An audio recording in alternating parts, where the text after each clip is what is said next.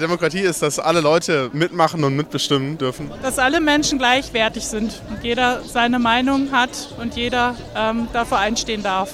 Frei sein, ja, ohne dass man von der Regierung alles vorgeschrieben bekommt und kein Diktator halt, gell? Dass wir uns äußern können, wie wir wollen. Ja, die Freiheit, sich so ausdrücken, ohne also äh, Angst zu haben oder ohne eine Gefahr eingesperrt zu werden. Ich finde die Leute hier sehr gut, dass die alle kämpfen und die finden auch, jeder Mensch hier dürfen bleibt. Deswegen ich bin auch hier dabei.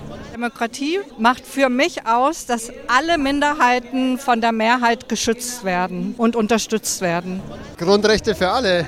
Gemeinsam auch Meinungsverschiedenheiten aushandeln, aber eine klare Abgrenzung gegen Menschenfeindlichkeit. Menschen unterschiedlichster Einstellungen, unterschiedlichster Herkunft friedlich miteinander leben können. Das finde ich ist für mich Demokratie.